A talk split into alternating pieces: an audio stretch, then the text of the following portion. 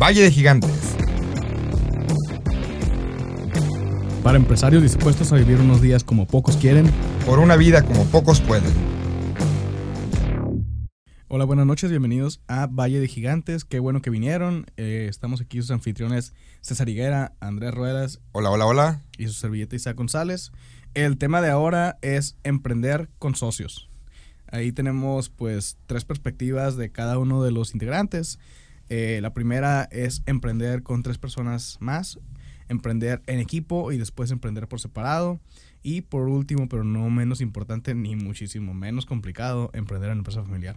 Entonces vamos a comenzar primero con, con César, con el tema de emprender con tres personas más. Pero antes de empezar, aquí a todos los que nos escuchan en La Paz, en Bolivia, los amigos peruanos y chilenos, nos gustaría que nos contaran ustedes antes de empezar. Fuerza Chile.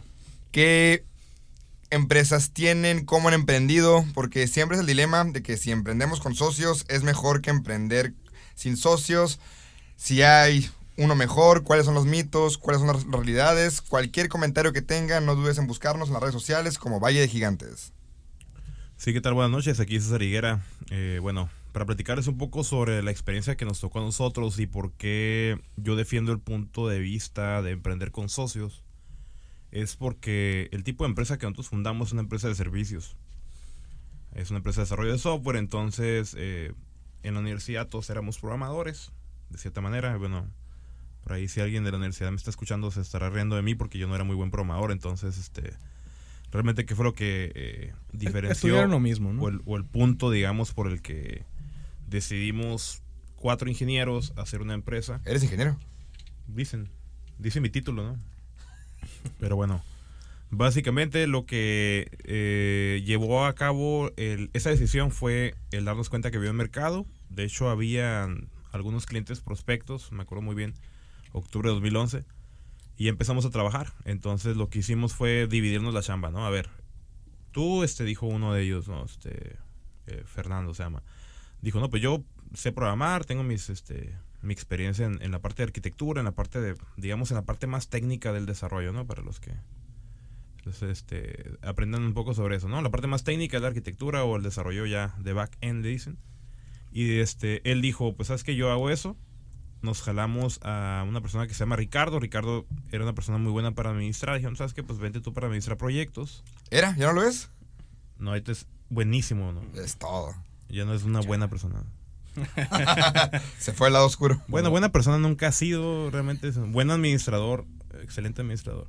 Bueno, entonces este Ricardo, eh, ese era su rol. Y el de Alex, que era la parte de UX, este, que era la única persona de computación en aquel tiempo, por lo menos de mi generación, que más o menos le movía las interfaces gráficas, fue como que dijeron, pues ellos, ellos eran los primeros tres. Y a mí me tocó ser el cuarto. Curiosamente me invitan ellos tres y digo yo, a ver, a ver. Yo no programo ni de broma la mitad de lo que ustedes programan, ¿para qué me quieren aquí, no? Y entonces me dicen, no, es que no, no queremos que tú programes. O sea, tú lo que tienes es que eres el cuate que llega al último en la clase, llega a última hora, eh, lee la presentación y explica mejor que ninguno eh, la presentación. Entonces, prácticamente fue como, ah, bueno, queremos que tú hagas lo que hacías en la uni. Lo que tú hacías ahí en la uni, queremos que lo hagas con los clientes, ¿no? Que tú expliques los proyectos, que tú los vendas, que tú seas quien desarrolla el negocio, ¿no? Y eso, ¿cómo se come? Dije yo, pues, pues, ¿a ¿qué voy a vender? ¿Cómo lo voy a vender? ¿Qué precio lo voy a poner? Y así fue como empezó la empresa de Monobits, ¿no? Entonces, básicamente, si nos damos cuenta, cuatro ingenieros diferentes, este, juntos hicimos una unidad completamente distinta y eso fue lo que nos dio el, el primer empuje, ¿no? Obviamente ya luego contratamos a más personas con otras habilidades, pero básicamente el punto de vista que yo quiero comentar es que lo que tienes que hacer cuando te vas a asociar con alguien, si tú buscas asociarte con alguien para un proyecto, no sea nada más este uno más uno igual a, a dos, sino que uno más uno tiene que ser igual a tres. Es decir, eh, las habilidades en conjunto tienen que sumar más que si fuera nada más por separado, ¿no? O sea, es- ese es el punto de vista. Eh, lo que nosotros defendemos es eso y definitivamente creo que no habría sido lo mismo si me hubiera tocado a mí hacer la empresa solo. ¿Por qué? Porque pues yo no iba a programar, yo no iba a ponerme a hacer todo al mismo tiempo. Eh, ser un todólogo, esa no es mi, mi habilidad acá. Isaac ahorita nos va a platicar un poco sobre cómo es ser un todólogo sin morir en el intento. Madre, padre, Transformer. Todavía, sin morir en Nintendo, todavía. 4x4, ¿no? Entonces, este, básicamente, digo, el, el- eso es lo más destacable, el, el decirles, pues, que encuentres tu habilidad en lo que tú eres bueno y no te, no te este, frustres porque seas malo en algo. Si lo entiendes, seguramente va a haber alguien con que puedas hacer equipo, ¿no? En ese caso, pues yo no me frustré nunca por no ser el mejor programador, pero gracias a las habilidades de programación y de análisis de, problemas y resolución que te dan la ingeniería, es como empecé a hacer los análisis para los proyectos que empezamos a trabajar. Siguiendo aquí con las introducciones, en mi caso, emprender en el ámbito de una empresa familiar. Se podría pensar que es algo sencillo, como que, ah, tercera generación, te toca seguir con el negocio, pero la estadística dice que de primera a segunda generación el 50% de las empresas mueren. De segunda a tercera generación, el 80% de las empresas van a morir. Pues se toca vivir con una narrativa, con un contexto no adverso, pero con un contexto más complicado, donde te das cuenta que las empresas cada vez son más complejas, que trabajar para una empresa familiar tiene sus ventajas y sus desventajas, pero emprender en una empresa familiar, ahí es lo que les queremos contar. A mí me toca dirigir una empresa que es parte de un grupo, de un holding que tiene sus socios, que tiene sus accionistas, que tiene su consejo, y pues a veces la burocracia no es la no es la misma agilidad que tiene una empresa, una startup de nueva creación. Aquí entre que tu socio es tu padre o es tu madre o tu abuelo, tiene un peso que aparte de que son los capitalistas, si hay problemas familiares y no lo sabes manejar dentro de la empresa, te puede quebrar. Tienes que evitar, tienes que llegar a la casa, quitarte ahora sí la cachucha de empresario y lo que pasó en la empresa no llevártelo a la casa. Es algo completamente tan complicado que ahorita voy a profundizar más en el tema, pero es algo que la verdad a mí en estos últimos cinco años ha sido fabuloso. Para mí ha sido una experiencia muy grata. Para mí creo que ha sido una de las mejores experiencias de mi vida el poder emprender dentro de una empresa familiar. El poder tener la experiencia y los consejos de gente madura y a la vez la libertad y agilidad de una empresa joven. A mí en mi caso me toca hablar de una comparativa de cuando comienzas con, socios o, y después vas adquiriendo inclusive más socios todavía, a comenzar pues desde cero y por tu cuenta. A mí me ha tocado emprender por los dos caminos, el primero con socios de una forma muy parecida a lo que comenta César. Eh, yo eh, saliendo de la universidad, me, los que eran mis compañeros de clase se volvieron mis, mis socios. Así que de la, la, mitad de mi generación, que éramos ocho, de esos salimos cuatro estando dentro de una empresa, solamente tres éramos socios de ese, de ese lado. Y, y pues nosotros nos asociamos porque lo miras como que, ah, pues son mis amigos, son los con los que yo trabajo en equipo y trabajamos bien, nos caemos bien, entonces pues va, con, ellos es, ¿no? Con el paso del tiempo, pues vas viendo que es un tema un poquito más, más delicado lo que es una, sociedad. El tener que tener que estar compartiendo tu visión o el tener que estar platicando entre todos y el ponerse de acuerdo para todos apuntar hacia la misma hacia la misma dirección, pues es un tema un poquito más complicado de lo que de lo que inicialmente habíamos pensado, ¿no? Entonces, sin embargo, pues eh, ese es un tema que puede funcionar, tiene sus pros, tiene sus contras también. Ahora, en, este último emprendimiento que, estoy iniciando ahora, pues me ha tocado iniciar con un poquito más de libertad, ¿no?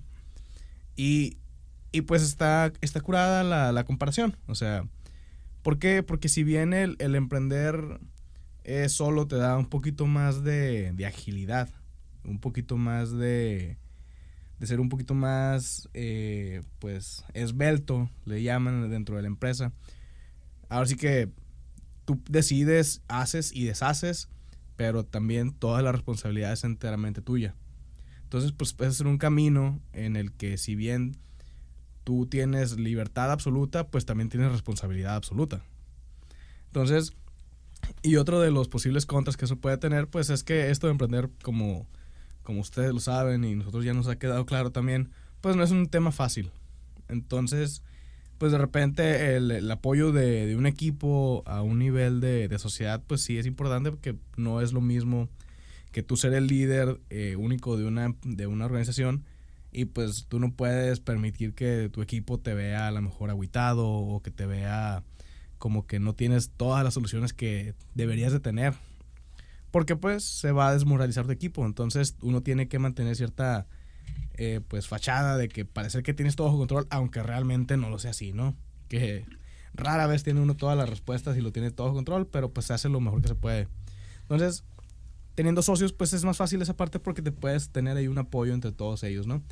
Eh, sin embargo, pues como todo en la vida tiene sus pros y sus contras. Entonces, yo pienso que un poquito más adelante en el podcast vamos a hablar un poquito más de las particularidades de cualquiera de estos tres acercamientos y nos vamos a hacer una dinámica de preguntas entre nosotros para que ustedes vean. Igual si ustedes, las cinco personas que nos están escuchando, tienen alguna, alguna pregunta ya desde Chile, La Paz y ¿dónde Andrés? Bolivia. Ah, Bolivia, perdón, sí. Eh, un saludo a los de Bolivia. Eh, si ustedes también tienen algunas preguntas eh, que no alcanzamos a tocar, pues pueden dejarlos en cualquiera de los comentarios donde nos pueden encontrar en las redes sociales, en Spotify, y en- vamos a ver en qué otros lados publicamos esto. En iTunes, en iTunes. Bueno, eh, básicamente, como lo dijeron mis compañeros aquí en la breve introducción que hicimos cada quien de la postura, o más bien de la experiencia principal que nos tocó vivir como emprendedores y como ahora nos toca como empresarios, pues sí, sí es importante destacar que no importa cuál, cuál sea la que ustedes que nos escuchan utilicen, si van a hacerlo por su cuenta, si van a hacerlo acompañados, si van a hacerlo con su familia, lo que importa es que dentro de esa eh, estructura o esa forma en la que empecemos nuestras empresas, encontremos sentido a la manera en la que nosotros podemos com- com- compartir, ¿no? Si eres una persona que le encanta trabajar en equipo, si eres una persona que le gusta democratizar decisiones, definitivamente para ti es emprender en, en sociedad. Pero si eres una persona que le gusta tener el control, que le gusta sentirse, que eh, las cosas que hace o que vive, todas, absolutamente todas son bajo su control y no le gusta que alguien más le dé punto de vista, definitivamente emprender solo es lo número uno, ¿no? Pero a, a ver, ¿qué otra, qué, qué opinan ustedes al respecto? Por ejemplo, en mi caso, combino los dos mundos. En mi caso, me toca emprender. Soy el socio, pues ahora sí, de la marca Garage. Tenemos, tengo de socios, pues, a, a mi papá. Pero directamente la cobijo de la marca de- del grupo educativo 16 de septiembre. Y ahí es donde combino yo esas dos cosas que tú mencionas. Yo, la verdad, para el tema de los socios siempre he sido un lobo solitario. Una persona muy autónoma, una persona muy independiente que me costaba trabajo el tomar decisiones en equipo. Decisiones me refiero a temas de inversión, financieros, monetarios y objetivos, ahora sí estratégicos de la empresa. Pero conforme vamos creciendo, te vas dando cuenta de la necesidad de escuchar a personas externas, de tener tu consejo, de tener eh, que no le sabes a todo y pues siempre contratar gente que es mejor que tú. Y pues encontré este modelo, este modelo donde yo dirijo de manera autónoma lo que viene siendo Garage, pero me rijo bajo un presupuesto específico, me rijo bajo una figura mayor. En pocas palabras, soy como el juguete de la empresa, donde puedo innovar, donde puedo regarla, donde puedo hacer nuevos proyectos, pero a la vez siguiendo una estructura corporativa superior, donde si no, si no doy los resultados esperados, en cualquier momento podemos cerrar. Excelentes comentarios. De hecho, me recuerda algo que estaba platicando la semana pasada, ¿no? Que decían por ahí, oye, pero es que emprendí mi negocio y todo el mundo me pregunta, oye, ¿qué se siente ser independiente? ¿Qué se siente no tener ningún jefe, no? No, El yo creo que al contrario, ¿no? Emprender es tener muchos más jefes que trabajar por tu propia cuenta, que trabajar con una persona con, o una empresa. O sea, tienes los jefes número uno, los clientes. Los jefes número dos, los colaboradores. Los jefes número tres, la misma sociedad. El SAT. Eh, bueno, el SAT no, el SAT es tu, tu dueño. que quede claro ahí nomás que el Es, SAT- el es- SAT- es tu socio que quiere el 30% de todo sin hacer nada. Entonces sí, este... ¿Y que tú, qué- tú opinas, Isaac, sobre ese tema de, de emprender eh, bajo un cobijo de una empresa? ¿Te tocó en alguna ocasión que alguna empresa te hospedó dentro de su shelter, me acuerdo, ¿no? Eh, así es, sí, o sea, eh, cuando yo comencé, eh, aparte de, de mis socios, pues conté con, con una, un socio capitalista que nos ayudó un poquito con el tema de la, de la incubación de la empresa, ¿no? O sea, nosotros pues emprendimos, así que recién saliendo de, de la universidad y pues ahí llegamos a, a, un arreglo en el cual se hizo una inversión en, en, nuestra empresa a cambio de un porcentaje de las, de las utilidades y ellos pues también adquirían cierta participación dentro del acta constitutiva, ¿no? Entonces, pues eh, está, está padre el esquema de que alguien te apoye y te pues te permita dar su punto de vista en, en, temas que tú, como a lo mejor alguien que recién está emprendiendo, pues no te ha tocado ver ese tipo de temas, ¿no? O sea, el tema de cómo manejar las, los requerimientos, el cómo atender a los clientes, el cómo eh, dimensionar los proyectos, pues sí es, es algo que, que, te sirve, pues el tener un poquito de apoyo en ese aspecto. Sin embargo, pues ese apoyo y ese, esa inversión, pues viene a cambio, es un, es un compromiso. Ese compromiso eh, incluye que esa persona pues tiene cierto, cierto decir o cierta pues influencia sobre las decisiones que tú tienes. Entonces, eh, ese modelo eh, puede funcionar, depende como ustedes lo mencionen. Por ejemplo, que es algo como lo que menciona Andrés, en este caso, pues dentro de una empresa familiar, pues está siendo apoyado y pues su familia quiere que, que tenga éxito, quiere que todo eso. Y de igual de otra forma, si un socio está invirtiendo en ti, un socio capitalista, que es uno de los tipos de socio que vamos a mencionar a lo largo de este, de este programa, pues también le interesa que tú tengas éxito para pues poder recuperar su, su inversión. Sin embargo, ese dinero pues, y esa inversión que él tiene, tiene sus, sus compromisos que te están pidiendo, ¿no? Entonces, es bien importante y eso es algo que siento que yo no, no he tenido mucho éxito en el definir las expectativas de cada uno de los socios al momento de hacer una nueva sociedad. Porque sí puede decir como que, ah, sabes que yo tengo esta idea, tengo este proyecto y estoy seguro que yo lo puedo hacer. Y solamente necesito a alguien que le invierta, necesito a alguien que, pues, que me ayude a conseguir dinero, yo puedo hacer todo lo demás. Y a lo mejor tienes mucha suerte y lo consigues, como, fui, como fue mi caso. Pero, ¿qué es lo que tú vas a lograr? O sea, ¿cuáles son los puntos, cuáles son los objetivos claros y los objetivos tienen que ser bien definidos y tienen que ser accionables y tienen que ser medibles, ¿no? Entonces, ¿cuáles son los objetivos que tú tienes que cumplir para que esa sociedad, esa inversión se considere como que está siendo bien utilizada y que es de beneficio para ambas partes? Entonces, ese es un tema que, pues yo también soy ingeniero y jamás me, me pregunté o me, me, encontré con esa, temática dentro de mis clases de la universidad. Entonces, ese es un tema, o sea, sí, sí está padre, sí tienes mucho apoyo, pero si no defines bien ese tipo del trato, pues estás jugando sobre puros supuestos y dicen que el asumir es el, el origen de todos los problemas, ¿no? Entonces... Así como pues, el ocio. Exacto. Excelentes comentarios. Bueno, vamos a pasar así a la, a la parte en la que desarrollamos cada quien en sus puntos. Empiezo yo con la parte de trabajar en equipo. Y quiero dar como un antecedente sobre el tema del trabajo en equipo, ¿no?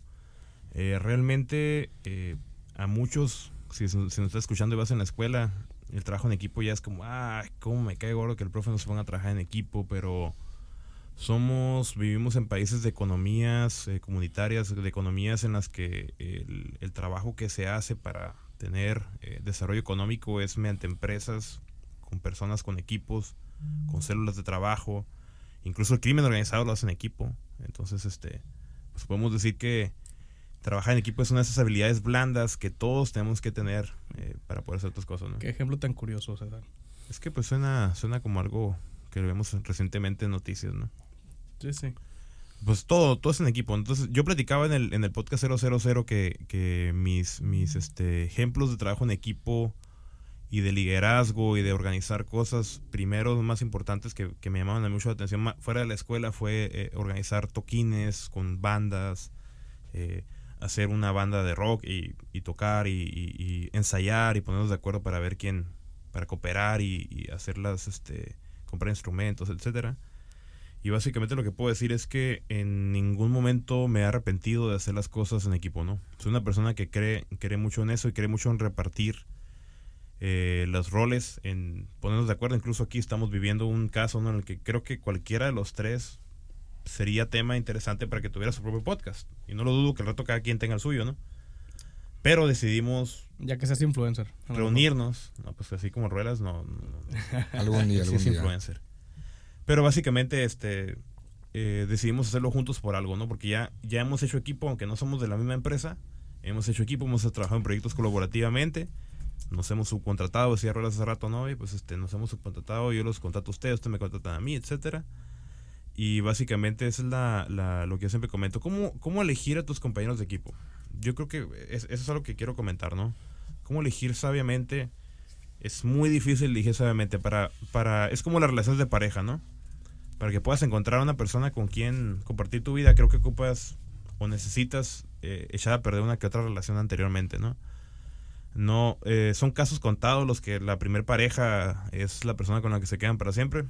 Y es lo mismo con las, eh, los equipos. Eh, muchas veces probamos diferentes o nos invitan, no necesariamente somos nosotros quien tomamos la iniciativa, nos invitan y eh, ¿qué es lo primero que choca? La cultura, eh, la parte de la afinidad de valores, eso es muy importante, el tema de la afinidad de valores. No podemos hacer equipo con personas, como decía este, Isaac, qué interesante la, el comentario del crimen organizado. O sea, la gente que trabaja en el crimen organizado comparte los mismos valores, ¿no?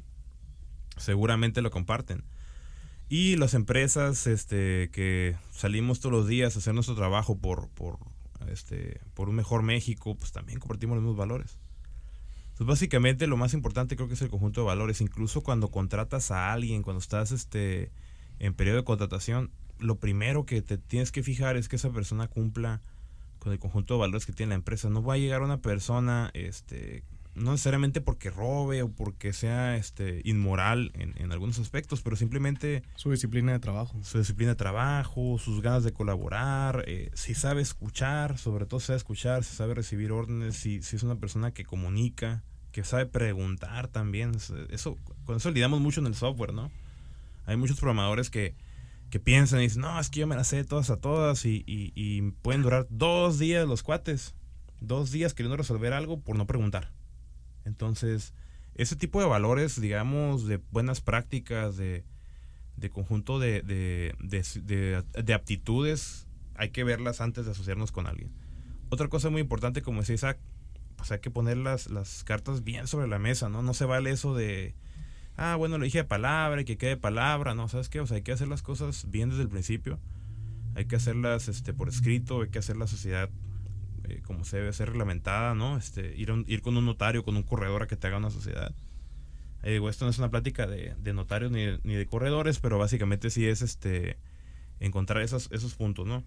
El, la otra cosa que es importante con el tema del equipo es la- las diferentes eh, actitudes, eh, aptitudes complementarias. O sea, tú no puedes ir por ahí buscando un socio idéntico a ti. O sea, si tú vas a hacer un socio, vas a conseguir un socio que sea algo complementario a ti, ¿no? Lo decía hace rato, ¿no? Uno más uno igual a tres.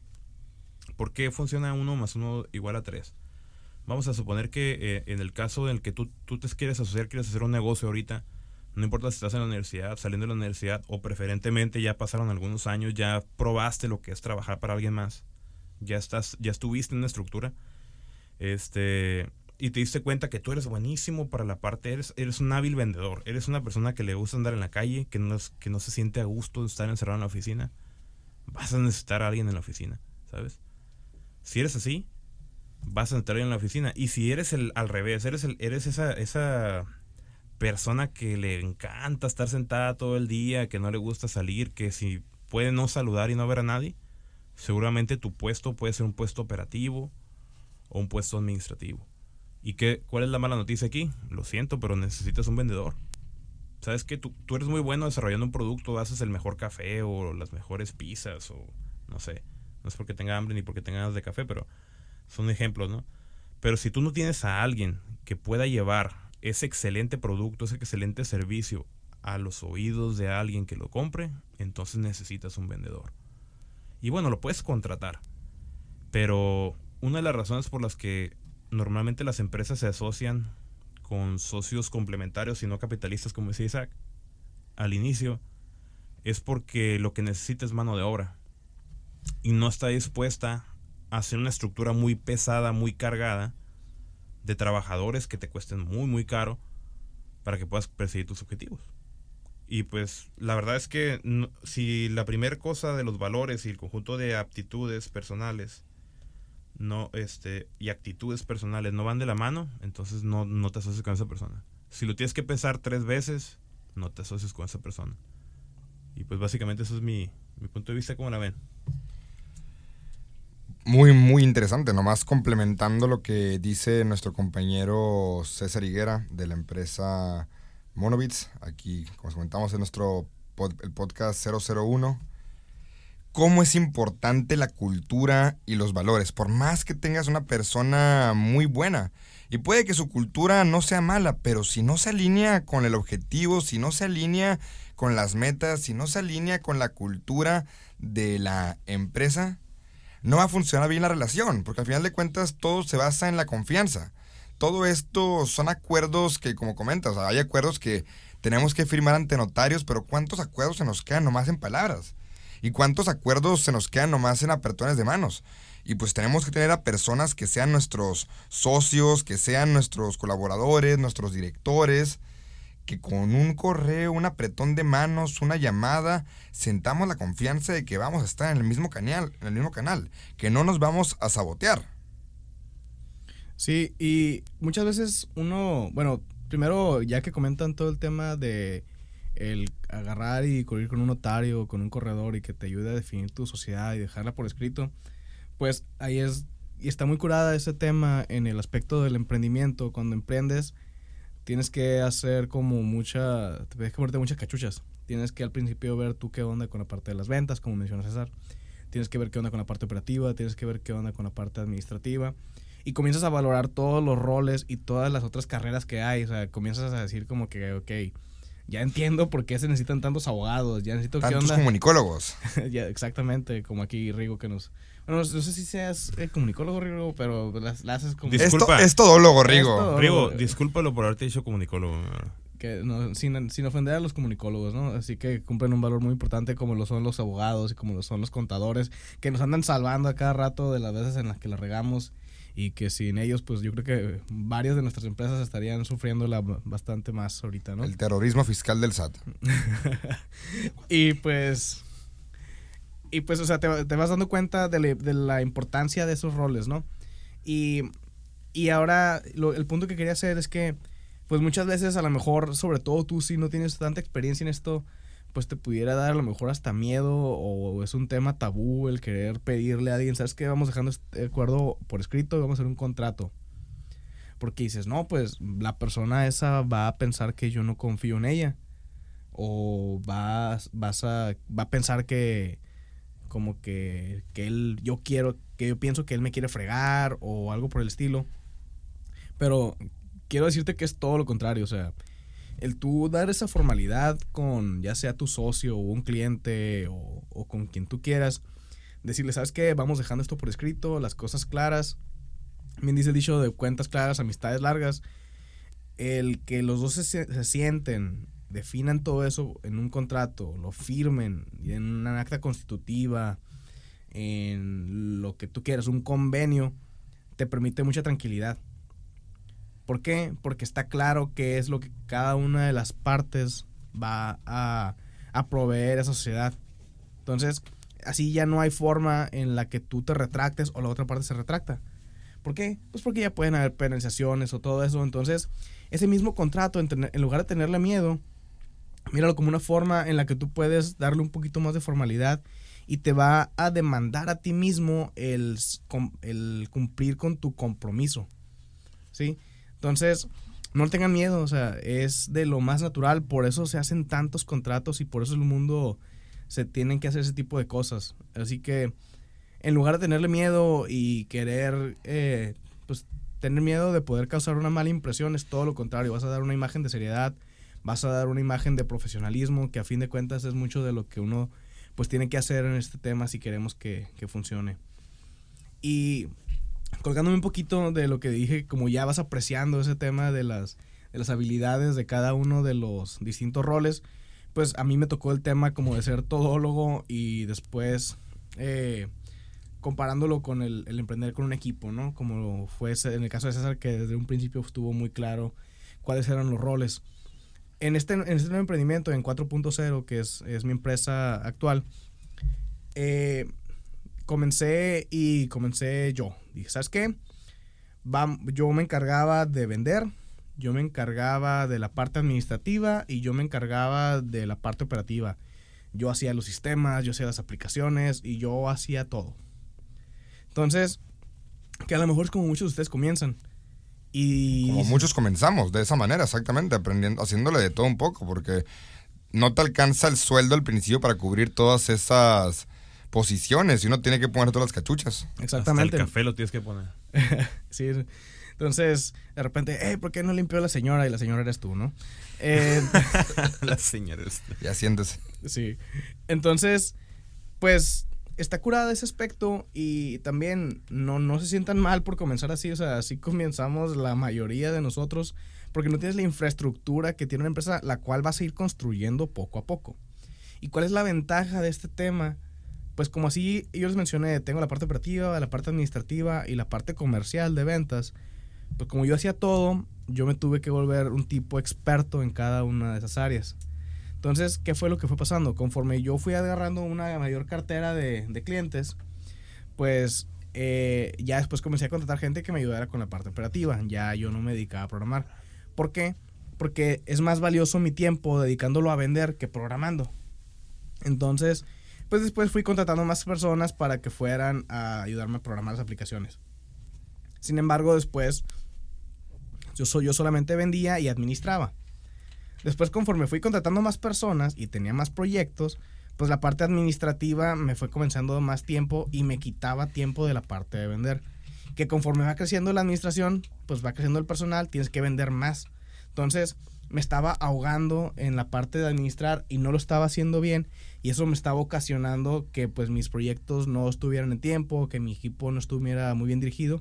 Entonces, pues después tienes que contratar a alguien que te ayude a administrarlos, que te ayude a que tu operación esté funcionando eh, eficientemente. Entonces, hice ese cambio y ahora es solamente mi responsabilidad la parte comercial. Mi chamba es, como comentó el César, César, estar en la calle, estar consiguiendo clientes, el estar vendiendo, el hacer estrategias que me permitan que mi negocio crezca. Y pues ya después de... Y, y ahora sí que ya esa es mi responsabilidad. Ya hay gente que se encarga de producir, ya hay gente que se encarga de administrar la, la producción. Ahora es mi chamba en la parte de vender. Y a futuro, como yo ya sé qué onda con cada una de esas partes, tengo que dejar dominado el motorcito de la parte de ventas para contratar gente que me ayude a vender. Y una vez que ya tenga ese equipo de ventas, pues yo me pudiera salir de la, de la, de la operación por completo. En teoría, ¿no? Porque nunca te sales realmente. Menos yo que soy tan control freak. Eh, pero esa es la diferencia entre ser empresario y ser autoempleado. ¿Sí? Que no tiene ningún, no tiene nada de malo ninguno de los dos. Pero mi visión es no solamente quedarme con este negocio. Entonces, para lograr eso, pues yo tengo que poder desprenderme un poquito más de la operación de forma que los mismos recursos y el mismo capital que voy generando me sirva para generar más negocios, que sean negocios adyacentes que me permita que pues ya tenga después muchas empresas que se complementen y pues así es como funciona este show. Es, vas armando como, como un motorcito y otro motorcito y lo dejas corriendo. Y así desarrollas Baja California. Developing baja. Oye, Isaac, pero fíjate que un punto que creo que nos gustaría que tocaras, o también tú, ¿no, Andrés? Este, sobre el tema del aprendizaje continuo. O sea, sobre todo cuando, digo, el aprendizaje continuo es algo que tenemos que hacer todos los empresarios, todos los emprendedores Claro, nunca, te detienes. y los profesionistas en general, ¿no? Pero eh, al tener tú que es eh, desarrollar tanto habilidades de administración como de ventas, como de operación, o sea, ¿cómo le has hecho para distribuir tu tiempo de manera que te alcance para estudiar y aprender de todo? Ah, está fácil, no duermes. no, eh, digo, No tienes novia ni amigos y ya. Sí, no, exactamente. Tú te levantas de la cama al escritorio y si el escritorio está enfrente de la cama, pues ya te ahorraste más tiempo, ¿no? Eh, no, pues ahora sí que yo siempre he sido por naturaleza medio inquieto y medio metiche.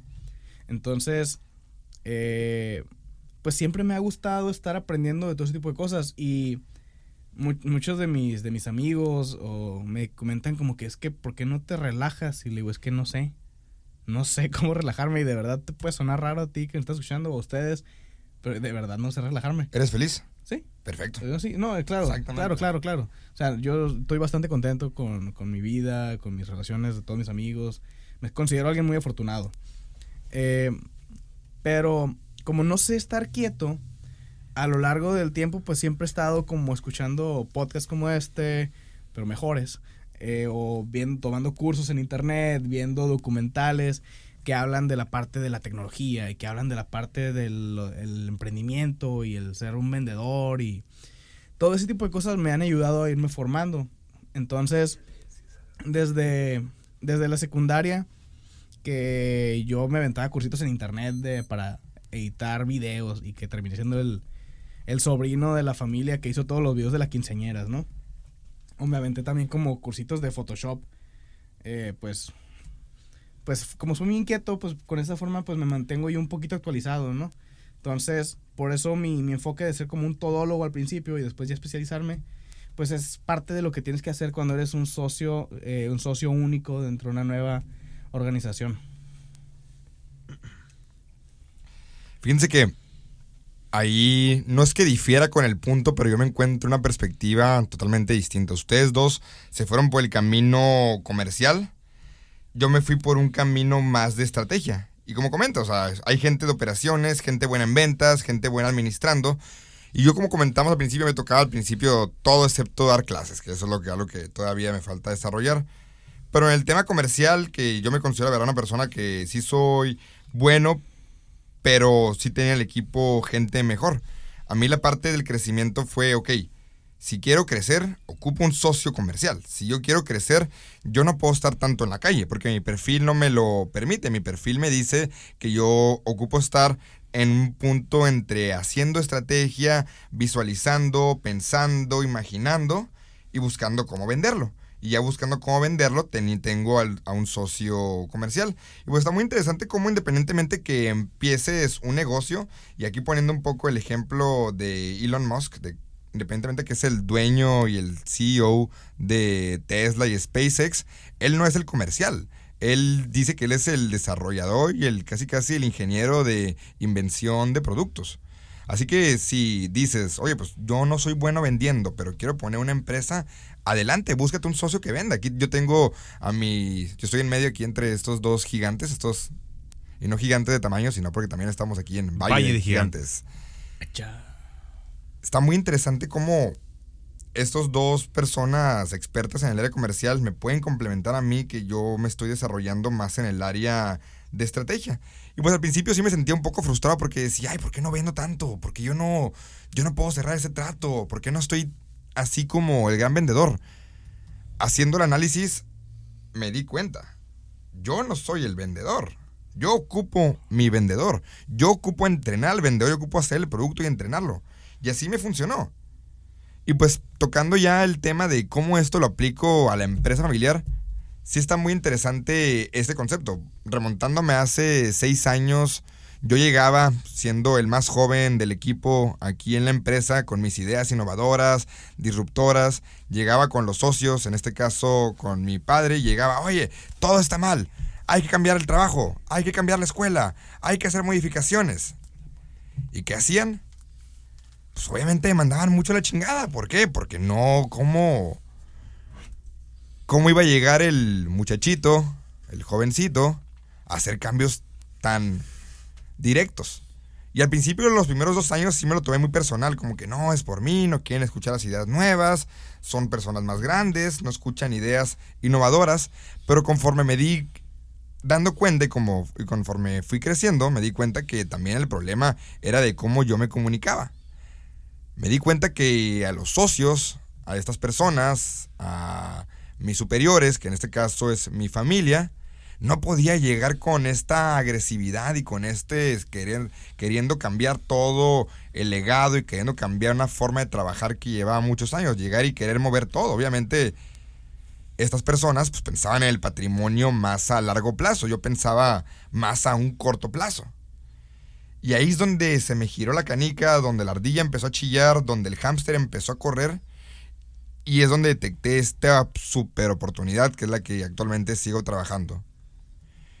Yo innovo, yo disrupto, yo me pongo a hacer estos cambios, pero bajo el orden de una empresa grande. Si yo no tuviera ese acobijo de una empresa grande, yo hubiera tronado esta empresa 3, 4 a la décima potencia, porque yo me puedo alocar y me puedo ir a, hacer cosas. Yo ocupo este acobijo de una empresa, ahora sí, en términos hablando de, de terminología de emprendedurismo, se le llama eh, corporate venturing, que una empresa, una corporación invierte en ti, no solo un inversionista capitalista, no solo un inversionista eh, complementario, es una combinación de los dos, es una, es una oportunidad en una en miles, pero a la vez, como les comento, es un arma de doble filo. Está muy complicado trabajar con tu familia, así que para los que están emprendiendo con la familia, tres temas muy importantes. El respeto, el respeto porque al final de cuentas es tu sangre, es gente con la que vives, con la que convives.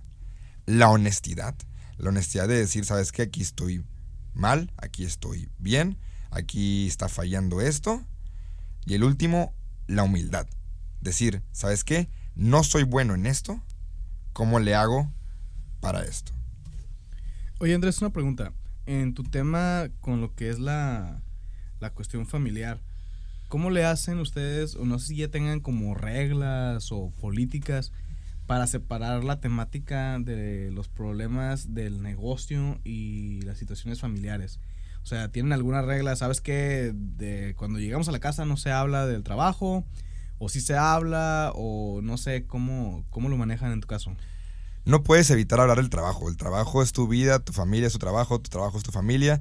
Pero mi madre, desde que tengo memoria, puso la regla en la comida, no vamos a hablar y discutir de trabajo. Podemos platicar de cómo nos fue, podemos platicar de la vida, podemos platicar de deportes, pero no vamos a llevar los problemas de la empresa a la casa. ¿Y tienen una regla de comer juntos X cantidad de veces o algo así? Tratamos, se trata, se trata y estamos implementando juntas de consejo, sobre todo porque va a haber discusiones calientes y discusiones fuertes y, sobre, y tomar decisiones que puede que a muchos no les parezcan o decisiones que involucren invertir o decisiones que involucren cambiar o decisiones que involucren modificar. Pero hay que separar que esto es el negocio y que y volviendo al tema que te comentaba al principio, si estas discusiones van alineadas, si todos estamos alineados y todos podemos confiar y todos podemos dejarnos llevar, como decía Maquiavelo y como decía, se me fue la, ahorita, ahorita te investigo quién, quién lo decía, Voltaire, perdón, Voltaire, puede que no comulgue contigo, puede que no esté de acuerdo contigo, pero defenderé con mi vida tu derecho a decirlo.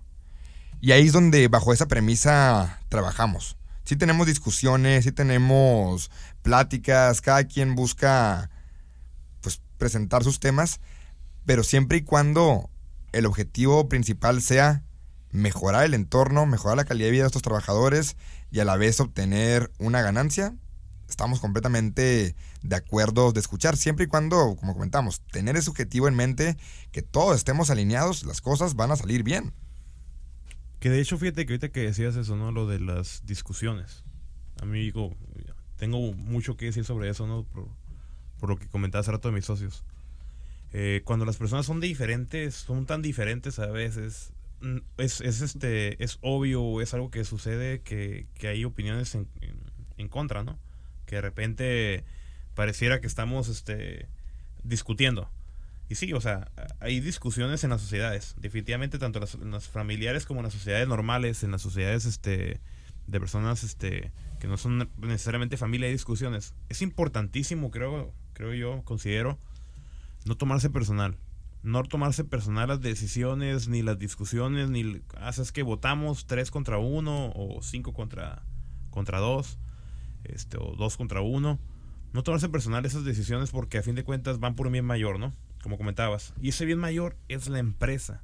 Entonces, si tú trabajas siempre pensando en una empresa y no en ti, este, creas ese ente que es la empresa, este, puedes este, ser más objetivo. Y creo que si eres muy objetivo en la toma de decisiones y en las discusiones, evitas un montón de, de problemas, ¿no?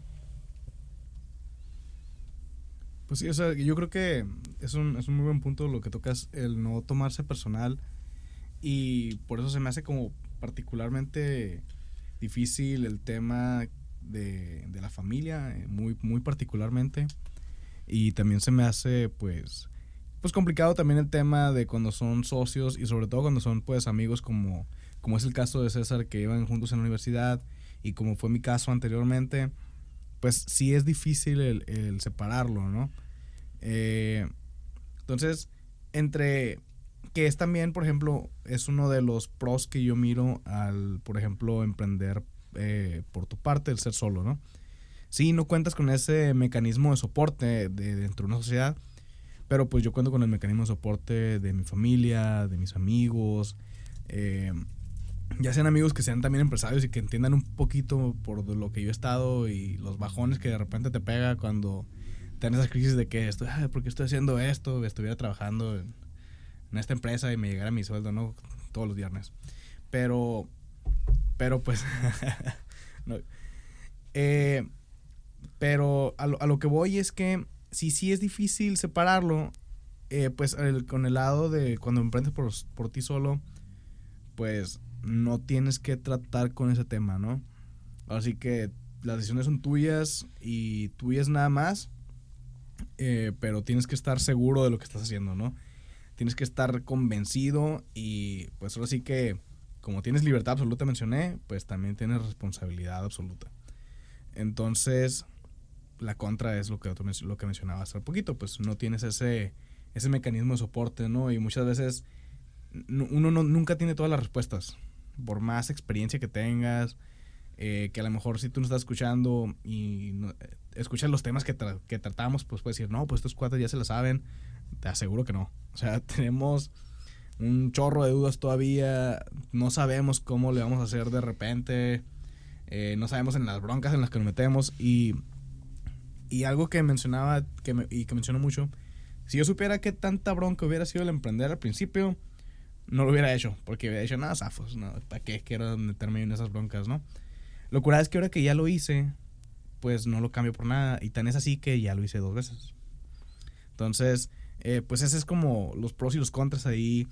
Ya quedará en tu personalidad del, si decides hacerlo en una sociedad con, un equipo o por tu parte y que tu equipo no sean tus socios. Platicando de, lo que dices de que todos los días nos pasan situaciones de que no sé qué hacer, no sé qué hacer, no sé qué hacer ahí es cuando conviertes a tu socio en tu aliado. Puede que tu socio no esté en el acta constitutiva, puede que tu socio sea tu socio comercial o tu partner o tu aliado, como le quieras llamar, pero cuando lo conviertes en esa persona que sabes que es mejor que tú en eso, y tocamos también el tema de que te complementa, que no tiene las mismas habilidades que tú, al final de cuentas, no es, que, no es que haya una varita mágica, pero sí lo puedes resumir en diferentes puntos, como que tu socio te complemente que tu socio sea una persona distinta, que tu socio sea una persona que tenga tus mismos valores, tus mismos objetivos y que puedas trabajar con esa persona y que sea mejor que tú en varios temas. Excelente. Eh, y la verdad, eh, una recomendación que no quiero que se me pase porque hace rato lo, que quería interrumpir a Isaac y a Andrés. Eh, la comunicación. La comunicación es lo más importante saber lo que tú necesitas, lo que tú deseas y comunicárselo a los demás, pero también saber escuchar, saber escuchar atentamente las necesidades o las inquietudes de los demás. A veces no te das cuenta de cuántos problemas genera la mala comunicación. La mayoría de los problemas en los socios es por mala comunicación. Por mala comunicación o por acuerdos que no se escribieron. Es que tú dijiste, no, es que yo dije, ¿y quién dijo? ¿Y cómo dijo? No, no, no. O sea, todo tiene que ser escrito las reuniones minuta, la minuta se envía por correo, la minuta se guarda en algún sistema. Lo más importante es que tengamos esa forma de luego llegar y decir, ¿sabes qué? Si hemos quedado en esto, aquí está la, recomendación. Sí, no, o sea, así que súper importante el tema de la comunicación, qué bueno que lo, toma, que lo tocaste ahí, César. Y algo muy curada también de este tema del emprendimiento, que es una, una carrera pues bastante completa, tienes que tratar mucho con la gente. Porque a lo mejor, eh, pues sí, comienzas tú solo, pero después cuando armas un equipo, el, el, tratar con la gente, el entender que cada persona puede tener distintas motivaciones y el cómo tienes que abordarlos y cómo tienes que venderles tú la idea para que crean en ti como líder y que se jueguen la camiseta contigo para que esta empresa, esta relación, pues tenga éxito, pues es un tema de comunicación bien importante.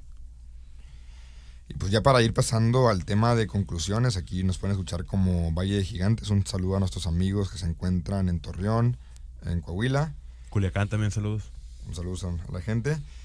A mí de mi parte es de que no existe una varita mágica para decidir que si es mejor trabajar como lobo solitario, que si es mejor juntarte con ingenieros con distintas habilidades o si es mejor eh, incubar tu empresa dentro del núcleo de una empresa mayor. Estas decisiones se tienen que tomar tampoco de una manera empírica, son decisiones que uno tiene que hacer un análisis, primero desde el punto micro de cómo es tu personalidad, cómo eres, cómo trabajas mejor, trabajas mejor en equipo, te gusta tomar órdenes, te gusta que te den órdenes, te gusta liderar, te gusta que te lideren, innovas, eres creativo, empezar un análisis personal y de ahí partir también en cuál es tu contexto, porque no es lo mismo tener una trayectoria, a poder pedir un crédito, a que si necesitas un socio capitalista, también el contexto es sumamente importante. Y de ahí partir a qué tipo de empresa es la que quieres emprender. Si es una empresa que vas a requerir un capital inicial tremendo, donde 10, 15 personas le pueden entrar como un sector aeroespacial, o una empresa en la que tú puedes emprender por tu propia cuenta. Al final de cuentas es hacer este análisis, que es lo que a muchos como emprendedores nos falla, que queremos llegar y hacer todo al aventón y decir, ya pongo el changarro mañana y empiezo a operar y luego hago el análisis. Y pues por eso el 80% de las empresas fracasan en sus primeros 3, 4 años. Sí es muy importante que nos tomemos el tiempo a planear, tampoco sobre planear y ejecutar. Planear, ejecutar, planear, ejecutar y siempre agarrar un aprendizaje de esto. Ok, y también aquí ya cerrando, cerrando el tema, el tema de los socios complementarios eh, no solamente es, para el tema de socios, es para tu equipo. Así que si quieres llegar lejos tienes que armar un equipo, ¿no? Si tu equipo son tus socios o no, ya quedará en tu decisión, quedará en el análisis que tú hagas en base a tu personalidad, en base al tipo de empresa que quieras armar. Pero si no no, no te asocies o no a lo mejor necesariamente contrates, digo, para todas excepciones, ¿no? Pero no te asocies con alguien que tiene el mismo perfil que tú, ¿no? Las mismas habilidades y las mismas ambiciones.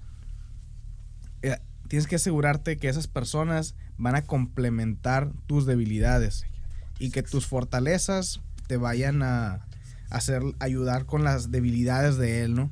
Entonces, ese tema sí cuídenlo mucho por más eh, amigos que sean, por más eh, de que no, es que es mi compadre de, toda la vida, los negocios son negocios, no es romance, no es ese tipo de cosas. Entonces, no contaten amigos.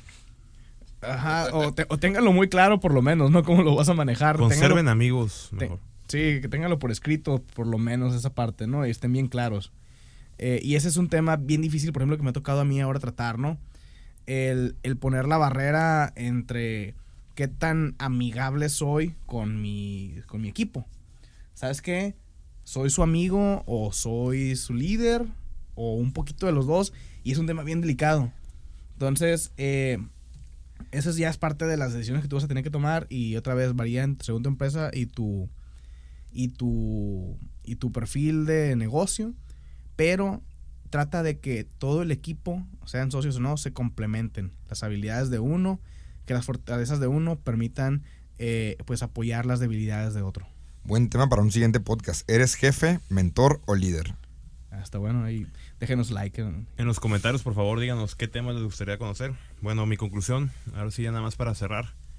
Eh, realmente yo lo que puedo decir es eh, que primero ustedes, o sea, si tú estás escuchando, gracias por escucharnos para empezar estos cincuenta y tantos minutos.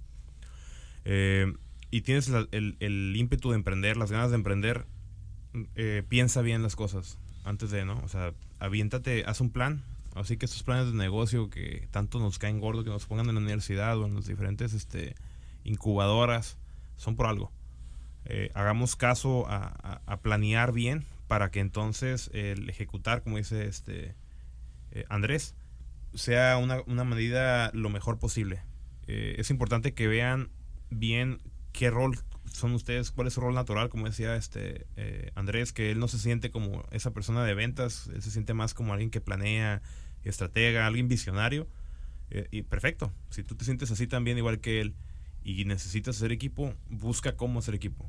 Recuerden que ya no estamos en, los, en las épocas en las que emprender era nada más para unas cuantas familias en México. Ya realmente cualquiera puede emprender si busca si se busca sus propios modos.